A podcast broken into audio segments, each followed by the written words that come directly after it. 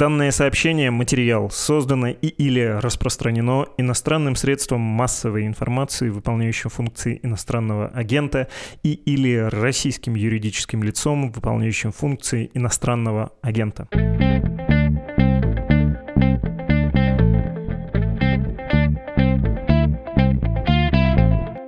Здравствуйте, с вами подкаст о новостях, которые долго остаются важными. Он называется «Что случилось?». Веду его я, Владислав Горин. На вопросы сегодня отвечает политический обозреватель Юрий Федоров. Здравствуйте, Юрий Евгеньевич. Добрый день. Краткое и примерное содержание для слушателей, для нас с вами разговора, который хотелось бы сейчас повести. Конечно, мы можем отступать от этого сценария, но, в общем-то, план такой я бы предложил. О призыве в России поговорить, вашей оценки масштаба и качества, поговорить про то, как приток мобилизованных скажется на войне, на делах на фронте, и о том, как на России все это скажется, на ее обществе, на политическом классе. Я говорю это, и я понимаю, насколько это не нейтралистски, даже размыто общо звучит. У меня, по правде, есть очень эмоциональный вопрос. Я думаю, мы к нему потом придем. Я не постесняюсь его задать, хотя спойлером могу произнести эту формулировку, которая лично меня тревожит и бьет у меня в виске может ли Россия закидать Украину трупами. Кто понял, тот понял. Кому нужно пояснение, они последуют чуть позже. Мы к этому, повторюсь, вернемся. Но сперва давайте про мобилизацию. Ваш анализ, сколько призовут в итоге вот в этой первой волне, по которой видно, что уже хватают всех подряд, и субъективное ощущение, что никакие это не 300 тысяч. Что думаете про то, как все это идет? Ну, прежде всего, я думаю, что то, что в России называют мобилизацией, там частичная, на самом деле не какая-то не частичная, это мобилизация вообще, то есть мобилизация полная, так она и формулируется. То есть все те действия, которые совершает российская власть, и которые она обязывает совершить граждан, они соответствуют тому, что называется мобилизацией, будь то полная, частичная, неважно. Обязательства граждан в этом случае, военнообязанных и граждан вообще, там есть разные категории обязательств по российскому законодательству, они ничем не отличаются в случае того, является ли мобилизация частичной или полной, потому как два этих понятия отличаются только тем, какие категории граждан, то есть возрастные, может быть, в определенных географических рамках, но в данном случае географических рамок не поставлено, количественные параметры того контингента, который нужно призвать, образование, наличие военно-учетных специальностей и так далее, они это очень гибкие указания, которые могут меняться в зависимости от там, решений президента и, по-моему, даже в зависимости от решений министра обороны. Так что разницы нет. Что показали первые дни мобилизации – но это полная и тотальная беспомощность мобилизационной системы или системы комплектования российской армии, ее неспособность более или менее грамотно и качественно решать поставленные перед ней задачи. Об этом свидетельствует совершенно бесчеловечное отношение к призываемым, к мобилизуемым, имеется много свидетельств того, что эти люди оказываются в э, чудовищных, даже в условиях России, не в военных условиях, а в сравнительно спокойной обстановке оказываются в чудовищных бытовых условиях. С моей точки зрения, это за пределами вообще здравого рассудка. Мобилизуемых обязывают покупать за собственные деньги – форму, какое-то снаряжение, рюкзаки и так далее был опубликован где-то в пабликах, не помню, в российских или украинских, список того, что мобилизуемый должен купить за свои деньги, включая бронежилеты разных типов. Там, правда, сказано «желательно». Значит, есть обязательные вещи, но есть желательные. Вот к желательным относится бронежилет. То есть система так называемого материально-тылового обеспечения в российской армии ну, просто обанкротилась. То же самое касается и системы мобилизационных органов, хотя есть специальное главное управление, по-моему, в Генштабе, организационно-мобилизационное, там сидят много разных многозвездных генералов, полковников, но тем не менее, в общем, оказывается, что все это поражено головотяпством, беспорядочностью, хаотичностью и так далее. Единственное, на что способна эта система, значит, забрать всех, кто попался под руку, независимо от каких-то указаний, даже решений президента, указаний, идущих из Министерства обороны или Генштаба, забрать всех, независимо от того, болен человек, не болен, какое у него состояние здоровья, независимо от того, в каком возрасте он находится, ну и так далее и тому подобное. Теперь, что касается военного результата этой мобилизации. Ну, видите, в теории можно предположить, что если Россия сможет мобилизовать 300 тысяч человек, 300 тысяч солдат и офицеров, и должным образом их подготовить, снарядить, обеспечить командование ими, решить целый ряд других э, задач, создать из этой толпы призываемых более или менее эффективные воинские коллективы, и, соответственно, на основе этих коллективов подразделения, части, соединения и так далее, ну тогда да, тогда, конечно, это может сыграть свою роль. Но это в теории. На практике все пока идет совершенно по-другому. Первое, что бросается в глаза, мобилизуемыми пытаются компенсировать нехватку личного состава в тех подразделениях и частях, которые понесли большие потери в ходе боевых действий. А это значит, что ни о какой подготовке этих людей речи быть не может. А таких людей нужно несколько десятков тысяч. Есть разные оценки российских потерь, есть оценки западные, есть оценки Генштаба ВСУ. Они различаются, естественно, но факт остается фактом, что ну, даже по сравнительно консервативным оценкам военных ведомств США и Великобритании нужно заместить или пополнить этими мобилизуемыми примерно 80 тысяч мест, ну или должностей, как говорят военные, да, которые образовались в результате потерь. Ну, немножко, я думаю, где-то тысяч 10-12 удалось заполнить теми, кто добровольно пошел в армию, вот этими региональными батальонами там и так далее. Но все равно остаются десятки тысяч, многие десятки тысяч. Точнее сказать очень трудно. Вот это будут те люди, которых мобилизуют в данный момент – которых где-то на сборных пунктах и учебных центрах их подстригут, наверное, под ноль, научат, если научат, нажимать на спусковой крючок, в лучшем случае оденут в эту самую военную форму, возможно, уже БУ, что называется, и отправят на фронт.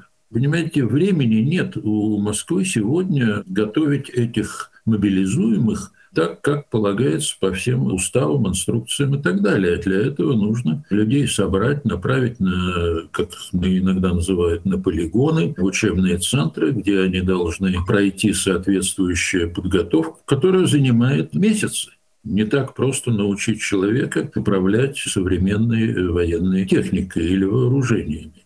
Даже если он когда-то, там, лет 10-15 тому назад, что-то такое умел, прошел военную службу, умел, но все это благополучно забывается. Естественно, да? Если вообще чему-то тогда, скажем, 10 лет тому назад в армии учили, кроме того, чтобы подметать плац, там, красить заборы, ремонтировать казармы, ну, достаточно много таких красочных рассказов у людей, отслуживших в армии, о том, чем они занимались. Да и у меня большие сомнения, что и в последние годы ситуация с подготовкой улучшилась, ну, за исключением так называемых элитных войск, то есть воздушно-десантные, морская пехота, десантно-штурмовые, спецназы разные. Но их э, не так много, и они понесли большие потери вот в эти самые шесть месяцев войны. Сегодня уже семь месяцев, по-моему, да. Так вот, э, что изменится? Ну, на фронте появятся люди, не умеющие воевать. А учить их в условиях боевых действий никто не будет. Ну, кому повезет, тот выживет, кому повезет, тот чему-то научится уже в процессе боя. Но доля потерь или коэффициент потерь будет очень значительным, он будет в разы превышать тот коэффициент потерь, ту долю потерь, которая была до сих пор, или до того момента, когда эти люди появятся на фронте.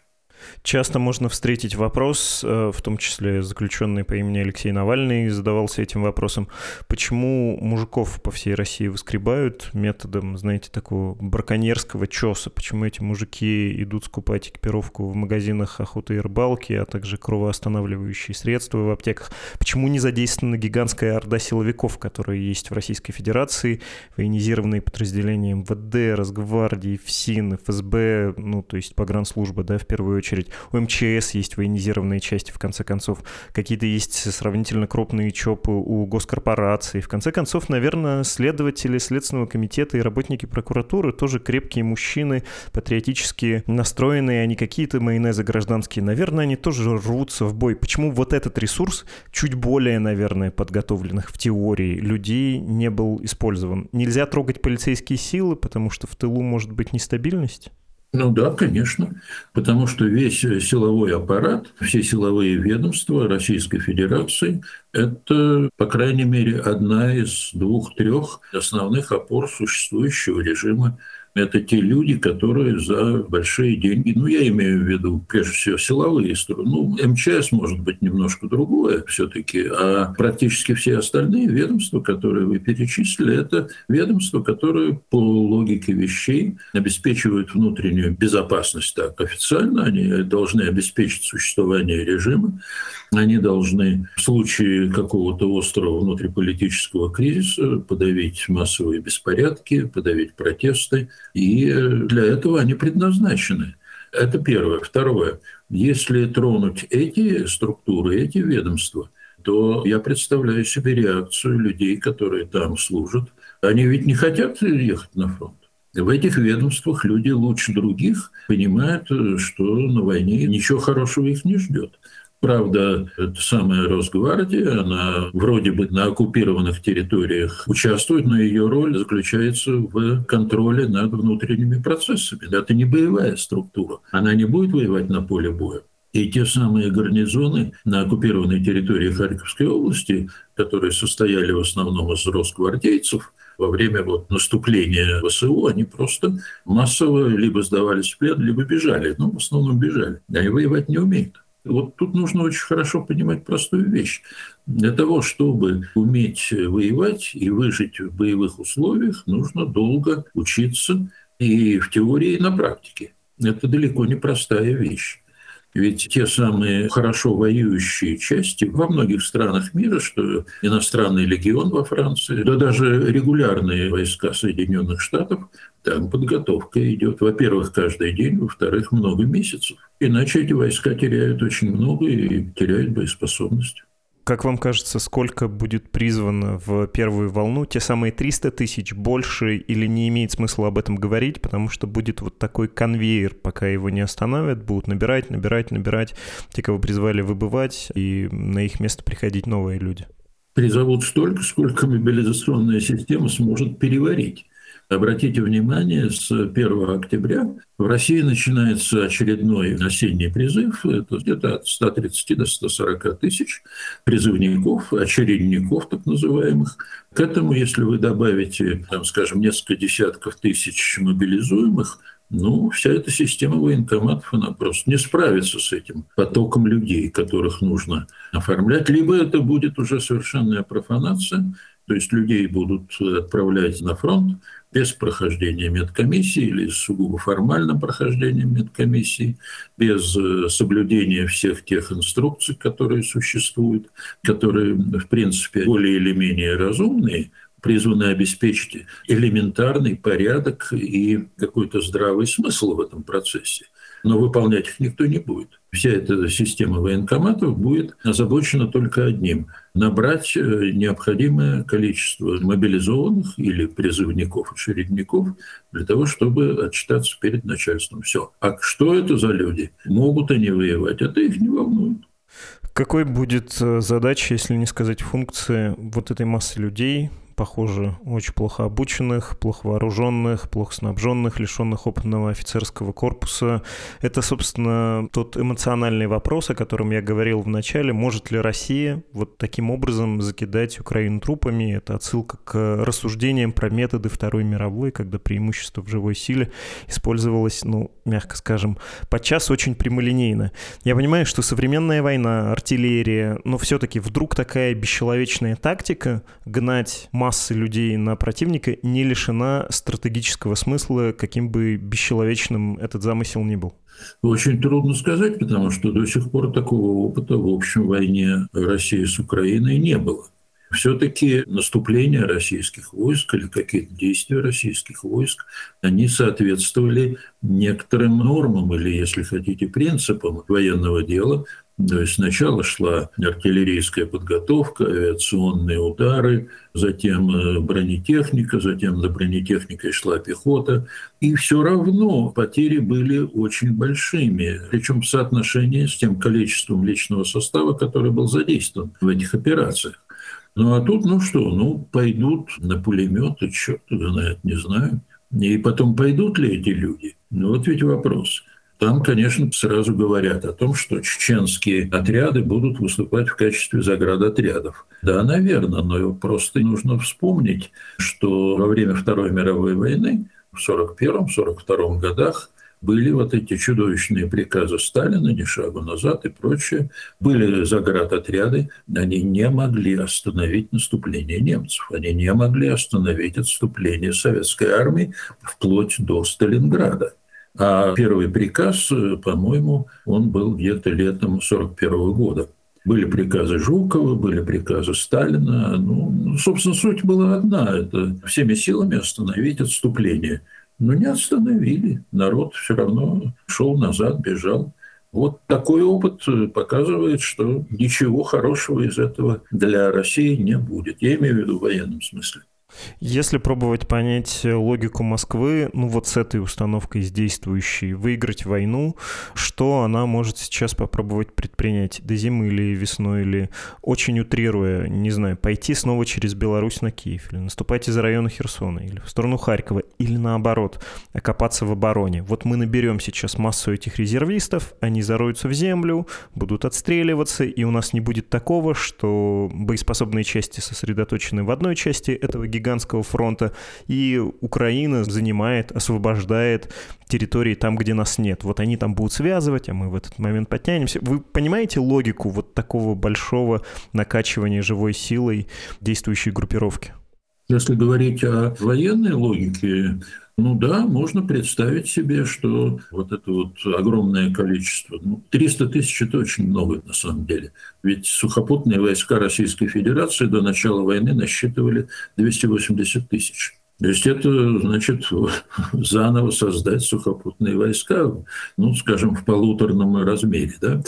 Понимаете, с точки зрения такой нейтрально-военной, я бы сказал, что сами по себе личный состав в современных войнах играет второстепенную роль, особенно неподготовленный. Воевать без тяжелых вооружений, без танков, артиллерии, желательно самолетов невозможно. Причем есть еще специфика войны в Украине, особенно в осенне-зимний период, когда войска могут двигаться только по дорогам с твердым покрытием. Ну, практически по всей территории Украины, особенно на юге, распутится. Ну, представьте себе, толпа пехотинцев с ружьями на перевес идет по дороге, и в это время их накрывает артиллерия. Ну, представьте себе, что будет в этом случае. Ведь армия имеет свою логику построения. Количество личного состава должно соответствовать количеству имеющихся вооружений. Это первое. Количество рядовых должно соответствовать количеству офицеров. Примерно один офицер на 10 рядовых или там ефрейторов. Ну, примерно такое соотношение во всех более или менее нормальных армиях. Ну, значит, вопрос, а где взять офицеров для того, чтобы увеличить в полтора раза сухопутные войска? Этих мобилизованных ни во флот, ни в авиацию не отправят. Там нужна очень длительная подготовка. Ну, в авиации, может быть, там какой-нибудь рядовой будет подносить инструменты для того, чтобы техник ремонтировал самолет или проверял его. Значит, всех направят сухопутные войска. А где взять офицеров? Вот первый вопрос, который у меня сразу возник. Значит, если призывается 300 тысяч, нужно 30 тысяч офицеров. А где их взять? Это значит два раза увеличить офицерский корпус по сравнению с тем, который был в сухопутных войсках на начало войны. Какое-то количество офицеров погибло. Трудно сказать, какое. Ну, может быть, 10% от убитых и раненых, может быть, 5%. Все равно он сократился. Но самое главное, а где взять новых? Вот нужно 30 тысяч, ну, допустим, 25 молодых лейтенантов, выпускников училищ, они не умеют командовать, их могут научить там каким-то теоретическим вещам, но опыт командования коллективами, да причем еще очень сложными, которые состоят из полукриминальной публики. Ведь если посмотреть, ну, скажем так, на лица призываемых или мобилизуемых, ну, честно говоря, у меня, прошу прощения за политкорректность, вызывает э, какие-то аналогии с портретами в книжке Ламброза. Либо это люди с несколько ограниченными умственными способностями, либо это люди с криминальными какими-то манерой поведения, как минимум командовать ими, организовать их в некую команду, которая будет слушаться командира, это очень сложная задача. Рискованное обобщение, но понятно, о чем вы. Действительно, очень разношерстная публика, и в том числе разновозрастная. Трудно представить, чтобы такие вот дядьки серьезные, возрастные стали слушать вдруг какого-то молодого командира, особенно если они служили, а он пороху не нюхал в буквальном смысле. Ваша мысль состоит в том, что с этим количеством людей, каким бы оно большим ни было, ничего невозможно сделать. Невозможно укрепиться в обороне, невозможно тем более наступать. Нет такого выбора, что будем брать Киев или, наоборот, стабилизируем фронт, а стабилизация, мать замораживание конфликта при даже непримиримости сторон, рано или поздно надо будет мириться, ну вот как-то зафиксируемся и к условному новому Минскому договору пойдем, к Минским соглашениям. Ничего этого не будет. От краха это не спасает российскую армию.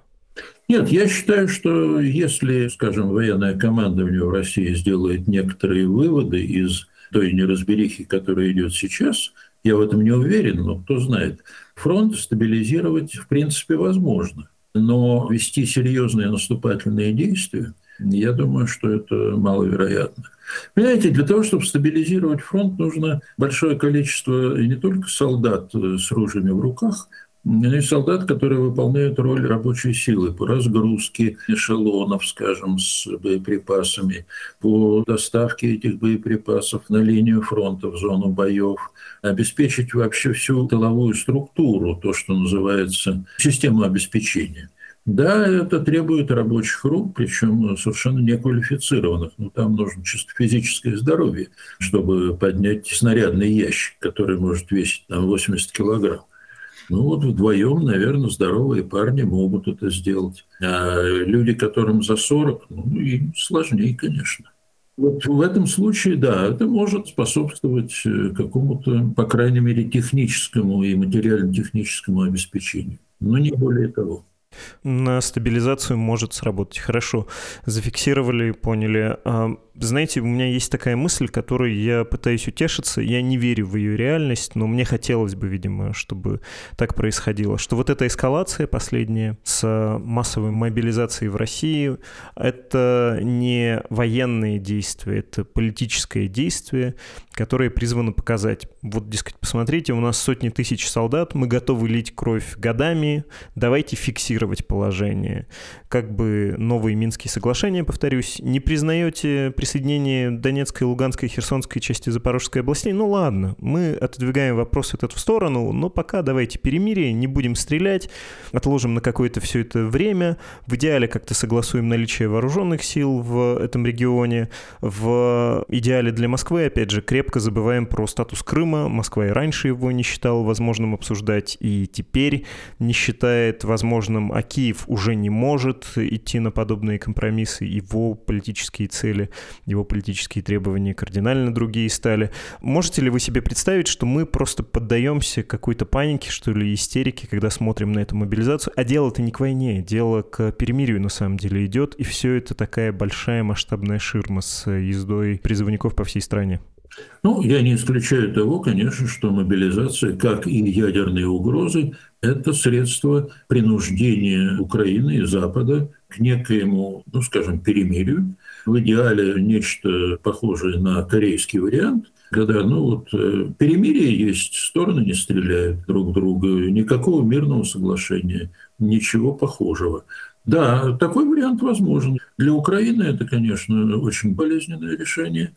Но кто знает, может быть, в этом есть нечто но я не берусь комментировать возможные решения правительства и военного командования Украины. Единственное, что я хочу сказать, если такой вариант будет реализован, то я ожидаю чего? Я ожидаю того, что Украина будет всеми силами стремиться получить ядерное оружие, как и, я думаю, некоторые другие европейские страны, близко находящиеся от России. Каком э, виде это может реализоваться, мне сказать трудно, тут можно размышлять очень долго. Но представьте себе, что вот э, у Украины имеется несколько десятков ядерных боезарядов, как у Пакистана, Индии, там, Израиля. Ну и средства доставки, соответственно. Ну что, после такой ситуации Путин решился бы на войну против Украины? Да никогда в жизни. Тут надо оговориться, что Израиль не признается, но все знают, что у него есть. Ну, естественно, да, не признает, как бы, но мы не комментируем это. Про Российскую Федерацию давайте поговорим под конец. Про запас прочности, я бы так это сформулировал, для ведения войны. Как вам кажется, градус общественных настроений, возмущения, экономические ресурсы, мощности ВПК, состояние репрессивной машины — это все на что указывает? Как долго может страна еще находиться вот в таком состоянии, состоянии войны? Ну, что касается настроения в силовом аппарате, понятия не имею, поскольку я живу не в России. Извне очень трудно какие-то оценки делать. Что касается экономики, то, по-видимому, относительно оптимистичные оценки российских экономистов в начале войны когда оценивали возможный эффект санкций, они оказались слишком оптимистичными. Все обстоит гораздо хуже, но я при этом могу только сослаться на последние статьи Иноземцева, я не экономист, мне очень трудно судить. Я могу сослаться на то, что в российских вооружениях или их обломках, которые находили в Украине, обнаруживалось большое количество импортных деталей, прежде всего связанных с микроэлектроникой. Поставлять эти комплектующие в Россию теперь, ну, по крайней мере, официально невозможно. Неофициально, кто его знает. Но официально невозможно, можно попасть под санкции. Если посмотреть на цифры производства современных вооружений за последние 10 лет, когда были сформулированы так называемые десятилетние программы вооружений, мы видим, что ежегодное производство современных самолетов – это десятки в лучшем случае. Да и то, если брать полностью вот все производство. Современные модели там, Су-35 или какие-то другие, хотя это тоже модернизированные варианты, это не нечто новое, это даже не десятки, это меньше. Ежегодно, я имею в виду танки, вот последние конструкции «Армата», они вообще неудачные оказались. Танковые заводы работали в основном на модернизацию имеющихся танков.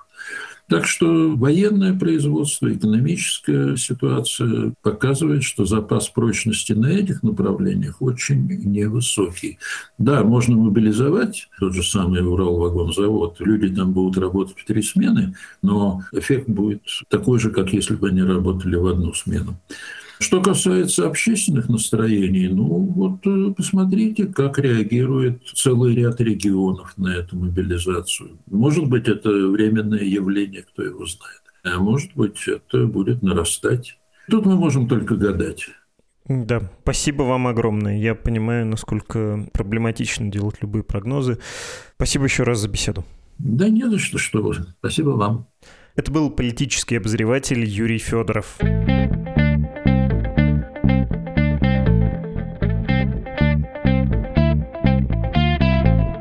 Ваши письма, которые вы отправляете на адрес подкаст собакамедуза.io. Слушательница сперва делает комплименты нам, а затем пишет. Но признаюсь честно, один ваш недавний выпуск мне не понравился. Скорее даже он меня обидел. И после него на некоторое время у меня пропал интерес к вашему подкасту. Очень жаль, так в чем дело. Это выпуск, посвященный обсуждению исследования русского национализма с Карин Климан. Меня как татарку покоробило мнение, озвученное вами в выпуске, о том, что якобы то, что народу России не называют себя русскими, означает означает, что Россия не прошла полный путь в строительстве нации. Мне очень нравится слово «россиянин», «россиянка», и меня злит, что русские в последнее время посягают на него, и главное, кто? Так называемые либералы, хотя в этом посягательстве я не вижу проявления либерализма, я вижу исключительно проявление русской имперскости, как это нынче начали называть. Не скажу, что я близко ознакомлен с историей Франции, но, возможно, Франция изначально мононациональная держава. Русь тоже была такой, но Российская Федерация нет. Ничто не заставит называть меня себя русской, не потому что я считаю, что быть русской плохо, а потому что я знаю, быть татаркой не хуже. Что же тогда должен был включать в себя завершенный процесс строительства нации, полную ассимиляцию, уничтожение национальной самоидентичности малых народов России, где бы оставалась тогда та земля, проживая на которой я могла бы называться той, кем являюсь. А если кто-то из татар вам сказал, что он русский, поверьте, что это от невежества. Увы, люди в нашей стране зачастую довольно неграмотны в самых элементарных вопросах и в разговоре, не задумываясь, могут перепутать слова, могут даже считать, что человек русский, так как он крещен, а приняв ислам, становится татарином. Но тут уж нужно было бы исследовать грамотность людей, а не их национально-патриотические чувства. Конец цитаты. Сложно отвечать на претензии, поскольку русскими себя называли, насколько я помню, люди, отвечая на вопросы исследователей в разговоре с ними. Даже те, кто не был русскими этнически, ну вот такое обобщение они нашли. Так что, извините, отвожу этот упрек от себя. Если они это говорили от невежества, как вы пишете, ну, может и так. А как надо? Кто лучше, чем они сами знают, как им себя презентовать? Я вот не настолько самонадеян, чтобы указывать им. И нет, строительство нации не значит стирание идентичности. Такого тоже не звучало все-таки. В общем, я не уверен, что уловил упрек, хотя понял, что вы немного обижены, еще что вы татарка и весьма этим довольны. Ну и хорошо, я как человек, большую часть жизни проживший на земле, где тюрк тюркское, финно-угорское, славянское и прочее-прочее из древности встречается, могу только с теплотой подумать о той части Родины, которая окрашена в условно-татарские цвета. Мне без этой части спектра России было бы бледновато. Без мечети на Осинском спуске Пермь для меня не Пермь. Так, другое письмо. Вопрос про политическую мобилизацию. Не сделать ли об этом выпуск? Что это такое? А что-то ведь у нас было про это с Маргаритой Завадской недавно, про протесты в частности. В этом выпуске, когда часть общества общество, разделяющее общие идеалы, преследующее общие интересы, соорганизуется и вовлекает своих в другое время неактивных сторонников для политического действия на выборах, на митингах с требованиями политического свойства. Ну, в общем, где-то это объяснялось, и понятийный подход, когда мы объясняем термин, это все-таки не совсем наше, а это ближе к коллегам из рассылки «Сигнал». Кстати, оцените их подкаст, если еще не сделали этого. Возможно, у них, кстати, был какой-то близкий термин. Мобилизация точно была, насчет политической не пручусь. Другое письмо Василий написал. Послушал ваш подкаст с М. Завадской. Спасибо за ваш труд. Вы всей командой молодцы и отдельные похвалы лично вам. В конце этого подкаста вас в письме просили назвать список литературы, и вы высказались по поводу Стругацких. Ой-ой. Дмитрий Быков подавился бы кислородом, если бы сидел рядом с вами в тот момент, когда вы это говорили. Таких, как мы с вами, пришедших в мир литературы через калитку фантастики, очень много. Я и мой брат, и один мой друг тоже из таких людей. Но, как мне кажется, нельзя однозначно однозначно списывать Стругацких в маргинальное чтиво, если ты уже давно читаешь книги. Раннее их творчество действительно является просто фантастикой, очень хорошей фантастикой середины 20 века. Как мне кажется, если бы люди читали массово и хотя бы один раз прочли такие их вещи, как «Гадкие лебеди», они бы смогли рассмотреть следы фашизма в том, что сейчас делает сама с собой и соседними государствами наша страна. И добавлю на закуску заметку Б.Н. Стругацкого в газете «Невское время» под названием «Фашизм» — это очень просто эпидемиологическая памятка.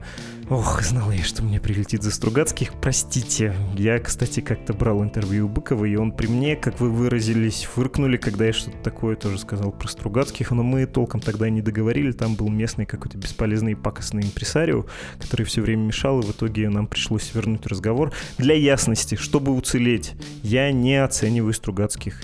Я говорю о личном их восприятии, своем личном. На меня они в силу личного опыта производят впечатление литературы юношеской, немножко немножко стыдноватый. Ключевые слова в моем высказывании. Я — личное впечатление. Не судите строго личный вкус, пожалуйста, на то он и личный, мой собственный. Спасибо всем за письма. Я, как в приятной компании, побывал, даже если приходилось обсуждать некоторые напряженные вещи.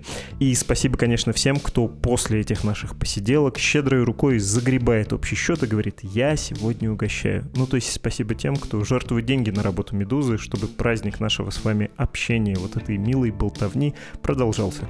Мы принимаем пожертвования через страницы support.meduza.io и save.meduza.io. С вами был подкаст «Что случилось?» о новостях, которые долго остаются важными. До скорого, товарищи прогрессоры.